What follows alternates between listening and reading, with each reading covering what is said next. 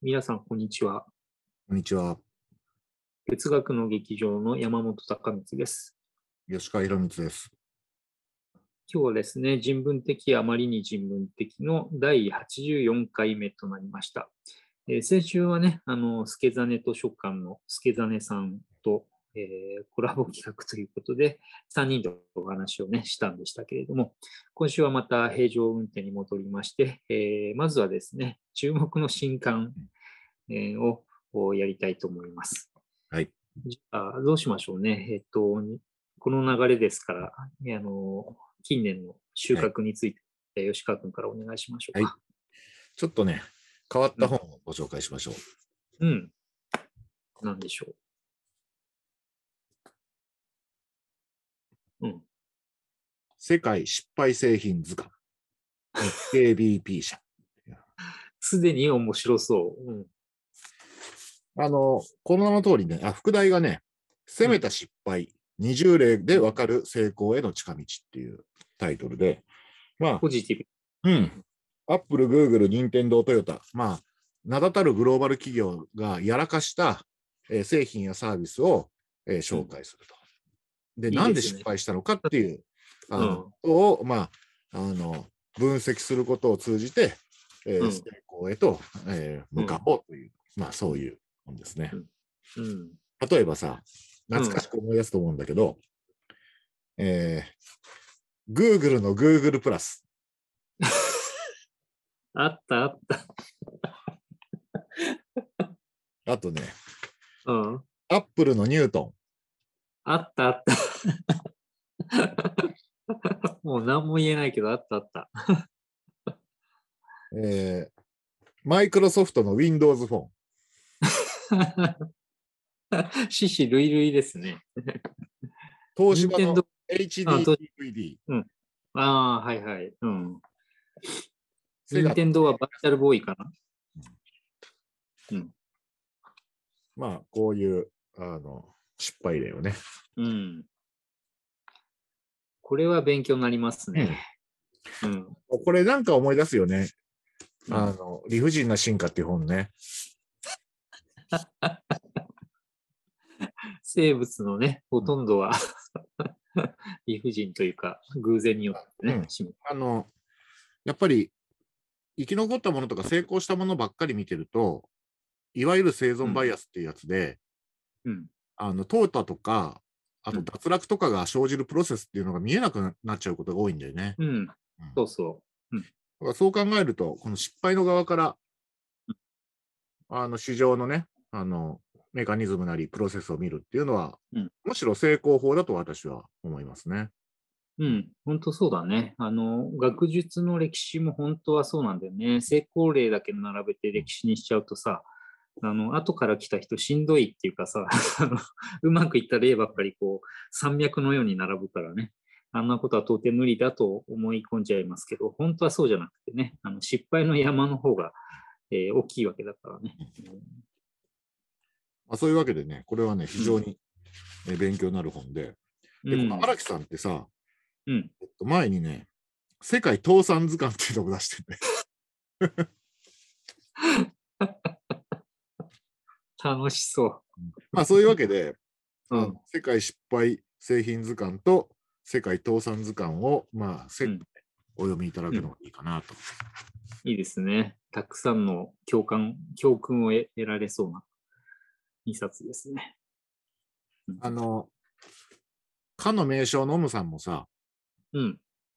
勝ちに不思議の勝ちあり、うん負けに不思議の負けなしっていう。野球名言来た。ただね、これね、あの、えっ、と、江戸時代の藩主の言葉なんだよね。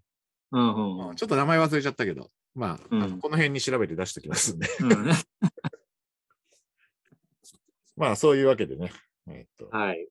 あとはね、まあ、トルストイのね、有名な、うん。幸せな家庭はどれも似てるが、うんうん家庭はそれぞれに不幸なのであるというね、うん中レンガ報道の言葉がありますが、うん。それを地でいく、あの非常に勉強になる本ですね。うん。ありがとうございました。山本君どうでしょはい。じゃあ私の方はですね、まずはここちらですね。えっ、と、小林正弘さん、えー生き抜くためのメディア読解という、笠間書院から出た本ですね。で、あの、まあ、これ何かっていうとですね、簡単に言ってしまうと、あの、なんだっけ、来年からかな、えっ、と、高校の国語が、あの、ちょっと変わるという話がね、しばしば耳に入るかと思いますけど、従来の文芸中心じゃなくて、あの、実用文とか、何か説明文とか、それから論理的な文章みたいな、そっちのことをあの力を入れるというのでね、いろいろな意見が飛び交っているところなんですね。で、その中で、あの、なんでそんな改変、あの、変えるのかっていう話があって、それはなんなんだかね、あの、国際的にこう子どもたちの読解力を比較したときに、日本は、まあ、例によってっていうと怒られるかもしれないけど、こう低下傾向にあって、でそれはどうにかしなきゃというので、何か国語のカリキュラムというかね、指導要項を、えー変えるのだということもあるらしいんですね。で、えっとその時に要求されるのが、この小林さんがこの本でですね、解説していらっしゃる、あの、様々なメディアの違いを、えーどうやって読み解くのかというね、メディアごとの違い、えーに対するリテラシーを養いましょうという、そういう趣旨の本なんですね。いや、小林さん、どんどん出すね。すごいペースでね、あの、仕事をされてますけどね、これもまたね、あの、なんていうのかな、カタログ的な面白さもあるんだけど、あの例えばね、えーどんなメディアが取り上げられるかっていうと、報道写真とか広告とかインフォグラフィックスとか、えー論説文、ニュース、ブログ、企画書、マニュアルとかね、法律とか、そんな風にして、いろんな分野のあの文章が取り上げられて、しかもそれは文章の中身じゃな、中身だけじゃなくて、えーむしろそのメディアごとのスタイルみたいなものがあるので、えー例えばブログ記事ならね、あの目立つこうタイトルがバーンとあって、えー文章がこうあるとかいうのを含めてね、あのスタイルごと、えー分析してみる、受け取ってみる、あるいはそれが読者にどんな効果を与えるかということをね、あの一つずつ具体的に検討していくっていう内容なんですね。うん、なんか、これもある方を思い出すね。文体の科学という。そうですね。うん。実はちらちら読んでたらね、あの、何箇所かでうんあの参照していただいていて、まあ別にだからあのご紹介するわけじゃないんですけど、えっと、私がその本でやろうと思ってたことを、さらに現代版としてなんか、あの、やってくださってるのかなと思いながら読んだんだけど、あの、すまあ文体の科学もそうだけど、あの、なんだっけ、マーシャル・マクルーハンがさ、メディウム is message っていう有名なね、言葉を言って、え普通はあれ、メディアはメッセージであるってあの翻訳されますけど、えーむしろね、あのメディアがメッセージであるというふうにね、あの読んだ方がいいのだと指摘する人もいる通りなんですけど、どんなメディアなのかっていう、その選択自体がすでにね、あのそこに乗っかる、えー文章なり画像なりのね、こう文脈を作っているので、えーそもそもどんなメディアでどんな特徴があるかっていうところをちゃんと見よう、見た方がいいよというね、そういう話でもあるので、これ結構ね、あの、そういう意味では高校の国語だけじゃなくて、えーなんでしょう、ビジネスパーソンも含めてね、大人向けだよ。うん。うん、大人向けだと思って読むといいんじゃないかなと思ってご紹介します。はい。ありがとうございました。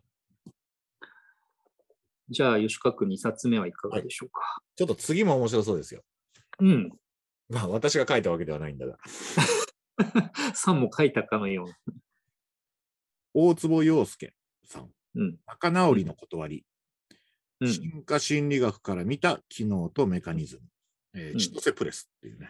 ほうほこれはね、まあ仲直り。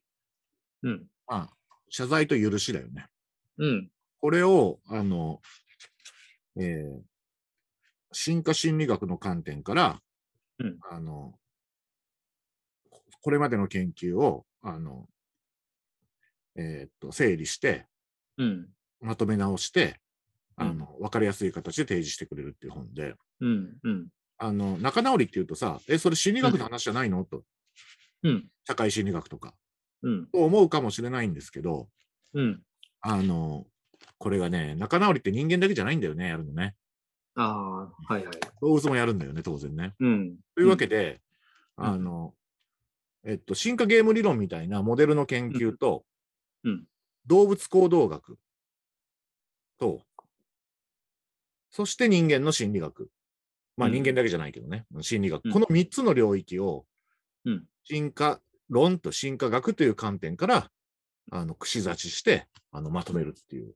うーん。結構小さい本なんだけど、相当の、うんあの力技というか。うん。すごく面白そうですけど、何か具体的に、こう、なんでしょう、ケーススタディとか、そんなことも入ってるんですか、あの、膨大にね、あの、研究が紹介されてます。うーん。我々でもすぐわかるのが、あーあーって思うのが、あの囚人のジレンマのゲームね。うんうんあの、アクセル・ロッドがやったような。うん。はいはい。うん。あとは、まあ、あの、霊長類研究の仲直りでの声とかね。そういう。和解のシグナルとか。うん。そういうわけでね、まあ、あの、ぼ乱暴にまとめると、うん。あの、私たちの祖先で、えうーん。いざこざの後にすぐ、えー仲直りできるものとそうでないものがいたら、仲直りできるものの方が適応的だったので、私たちは仲直りする心の働きを持っていると。なるほど。まあ、でもねさ、これはさ、進化学の観点から当然なわけじゃん。うん。もう、あの、同じぐらい大事なのは、あの、その内実で、うん。これにすごく、それが、あの、これまでの、さっき言った進化ゲーム理論と動物行動学と心理学の知見がね、あの、非常にね、うまいことね、うんあの散りばめられてね、説明されてるんだよね。えー、なんか、あの、門外観だからっていうこともあるけど、あんまり聞いたことがない。これがね、うん。私もね、その、こういうふうに我々みたいな素人も読めるような一般書としてはさ、人間の攻撃性とかさ、喧嘩の話ってやたら出てくるじゃん。うん。でも仲直りの本ってあんまないと思うんだよね。そうそう、なんかその手前のいがみ合うところはね、結構、なんで怒るのかとか、あの争うのかっていうのは見かけるんだけどね。その後の話っていうのはうん聞かない気がしたなと思って。そうなんですよ。うん。まあそういうわけで非常に貴重だしね。うん。あとね、読めば読むほどね、うん。そもそも我々仲直り、その、できる人あのやつが生き残ってきたわけで、うん仲直りする心の働きを持ってんだけど、うん。でもね、これ、勉強すればするほどね、とはいえ、あの、簡単なようで実は非常にむず仲直りが難しいっていうこともね、こう、分かってくる。うん。あ、いいですね。うん。あの、すごくいい言葉があってね、うん。言葉というか、まあ結論なんだけどね、うん。あの、えー我々さ、あの、仲直りが容易でないときこそアドバイスが欲しいじゃん。そうね。うん。でもね、あの、我々にね、は仲直りすべき相手と仲直りするような傾向は生まれつき育ってんだけど、うん。ということはその裏返しとして、そうでないときにはなかなかな仲直りできないということ 身も蓋もない感じもしますが。うん。非常にねだから教訓的だね。うん。うん。だからすぐそれでハウツー的なね、何か、うん。その、直接的に出てくるわけじゃないんだけど、うん。もちろん、あの、えっと、何らかの教訓を読み取ることはできるけどね、おそらくね。うん。うん。でもまあうん非常にね、あの、うん面白いですね。うん。いいですね。うん。場合によっては、しばらくのうちにどこかの新書から、あの、うん、仲直りのね、あうんの心理学みたいな本が出るかもしれませんね。うん。何しろ仲直りがいかに難しいかっていうのはさうん、あの、なんだっけ、ローマ時代のさ、歴史家でさ、サルスティウスがさ、あの、うん岩波文庫に入っているユグルタ戦争って本の中で、はいはい。戦争というものは、すべて始めるのは簡単だが、終わらせるのは極めて難しい。こと言ってて、まあ本当そうだなって思いますね。いかあとこの本ではさ、うん冒頭に、あの、漱石の坊ちゃん、うん。あとシェイクスピアの、あの、うん。ロミオとジュリエットなんかも載ってて、うん。いかに仲直りっていうのが難しいかっていうね。うん。まあ、言ってしまえば、多分我々は全員それを知ってはいるんだよね。あの、なぜ難しいのかは知らないかもしれないけどね、仲直りの難しさはきっとみんな知っているかもしれないというね、ことですね。ちょっと私も早速注文して読んでみます。山本君どうですか？はい。じゃあ2冊目ですが、今度ですね、えっと、また方向が全然違うんですけど、こういう本ですね。えっと、えー、塚田有奈さんと高橋美玲さんという2人の方が編集した、えー、これはリエンドって読むんだと思いますけど、再びの RE のリリエンド、死から問うテクノロジーと社会、BNN 新社という出版社から出た本で、あの、非常にたくさんの作家や論者や漫画家たちが、えー、いろんな形であの、えー、書いたり対談したものをあのこう編集した本なんですね。で要するにあの現在の技術環境あの、インターネットやコンピューターや、えー、人工知能とかね、あるいはバイオテクノロジーなんかを前提として、えー、今現在、じゃそういう技術を使うとね、あの人の死というものはどんなふうに変わっていくんだろうか、変わって見えるんだろうか、あるいはこの先どうなっちゃうんだろうかということを、あの想像の領域も含めてですね、えー、今起きつつあることやこれから起きるかもしれないことを、えー、検討させてくれる本なんですね。で、あの、いろんな観点があるんですけど、あの、一つ紹介すると、私が面白いなと思った点を一つ紹介すると、あの死後の労働っていうセクションがあってね、うん、えー、人は死んだ後に、まあ、死んだら普通は労働できないわけなんだけど、あの今やですね、えー、例えば、えー、生前その人がある人が死んだ時に生前のその人のさまざまな何でしょうあの動画に撮影されたり写真とか書いたテクストとか喋ったあの音声とかねそういうデータさえあればですねある程度そのデータをもとに、あのまあ、要するに人工知能みたいな形で、えー、その亡くなった人を、こう、なんでしょう、キャラクター化したりですね、して、えー、あの、それを使うって言っていいのか分かりませんけどね、存在させることができると。ちょっと前何でしたっけあの、美空ひばりの、あの、ロボットというかね、アンドロイドみたいなのが話題になったかと思いますけど、ああいうことっていうのは果たしてね、あの、どう考えたらいいかなっていうのは結構難しい話だと思うんですよね。現状ではね。うん、なんか、ね、ワールドツアーをするとかしないとかっていう話もあるしね、うん、過去のアーティストそうそうね、うん。そう。だからね、それってあの人事じゃなくてね、今後ますますその、まあ、もっと簡単っていうか、もっと身近なとこで言えばさ、あの SNS、ツイッターとかにね、私たち毎日こう、いろんなことを投稿しているんだけど、ある日、じゃあ、あの、なこの世を去って、その人のアカウントが残ってね、データがずっとそこにあり続けるっていうのも、これ一体どう扱ったらいいかなっていうのもね、あの、今のところ多分、まだそれでいいんじゃないっていう合意には至ってない気がするんだよね。うん。でもそういう問題はいろいろ起きてきそうだなと思うので、そうね、あのうん、これはね、面白いというか、あの考えた方がいいなって思うんですね。うん。で、あの、それに関して、うん。うん、あの、ドミニク・チェンさんとかさ、うん。志大二郎、尻上がり寿、うん、みたいな、すごいビッグネームが並んでね。そう。ちょっとね、あの、どういう取り合わせなのっていう感じでね、ものすごい名前があの並んでてね、それぞれ本当に刺激的な話なので、ぜひ見ていただきたいなと思うんですね。そう。で、今さっきちょっとお話しした、その、例えばデ SNS 上のね、データの扱い、あの個人の、個人を表すね、データとかどう扱うのっていう話では、これはあの少し前に出た本なんですけど、あのヨーロッパのあの EU ではね、なんかデータ保護法が、えっ、ー、と、整備されていてね、あの、それを、なんて言ったっけ、えっと、GDPR、GDPR っていうのかな？うん。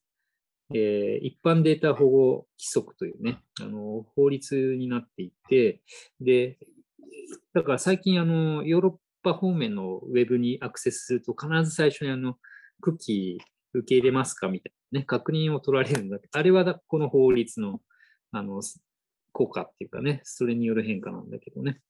みたいなことをね、あの、どうなってんですかっていうのを知る上で、この EU データ保護法っていう本があって、えっと、石井香織さんという方が書いて、軽装処方から去年出たんですけどね。これは、あの、なんでしょう。その時点での、あの、概要をね、きちんと押さえて、えー教えてくれる本、まだあんまり出てないんでね、こういう本がね、あの参考になるかなと思って、ついでに紹介しておきます。ありがとうございます。はい。ということでした。じゃあ、えっと、吉川君、3冊目はいかがで一しょうか？冊目。これが一番すごいかもね。うん、まだすごい。まだすごいよ。えー、平山もう、問題の女、本庄遊覧伝っていうね、うんうんあのかなり分厚い高官な伝記です。うん、で、このすごい。本庄遊覧っていう人はね、私全然、あの、うんと、存じ上げなかったんですけど、うん、ものすごい人で、うん、えーまあ、モダンガールの本家本元って言われるような人でね、えー例えば宮武骸骨、ジうん、ャーナリストのね、うん、うん、彼は、えー本庄遊覧をそ称して、うんえー尋常平凡の女ではないって。あなたには言われたくないって感じがちょっとしますけど、宮武骸骨をして、はい。そう言われるというのはすごいね。あのね、ちょっと帯見ただけでもね、うん、新聞記者、保険外交員、ホテルオーナー、女優、うん。辻占いの豆売り、日本語教師、活動弁士、うん講談師うん、埴輪節語り、転職50回以上、50人近い夫と120人以上の交際相手を持ち、えー日本列島、中国大陸、台湾、朝鮮半島、東南アジアに進出帰没。明治、大正、昭和を駆け抜けたモダンガールの本家法元ということです。すごいね。もうモダンっていうか、あの、ポストモダンというか、うんハイパーモダンというか、すごいですね。モダンとは何かって、つい思ってしまうけど、ものすごい、なんていうか、めちゃくちゃというか、はちゃめちゃというか、うん破天荒ですね。で破天荒なんですけどね。で、うん。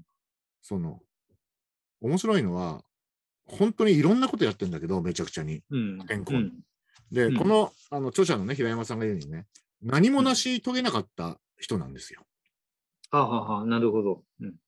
でもまあ、そのね、こあのこのご時世、まあ、何か成し遂げた人ばかりを我々はまあ注目するんだけど、こうやってうんめちゃくちゃ破天荒で何も成し遂げなかった人うんの伝記というのも、まあ、うん。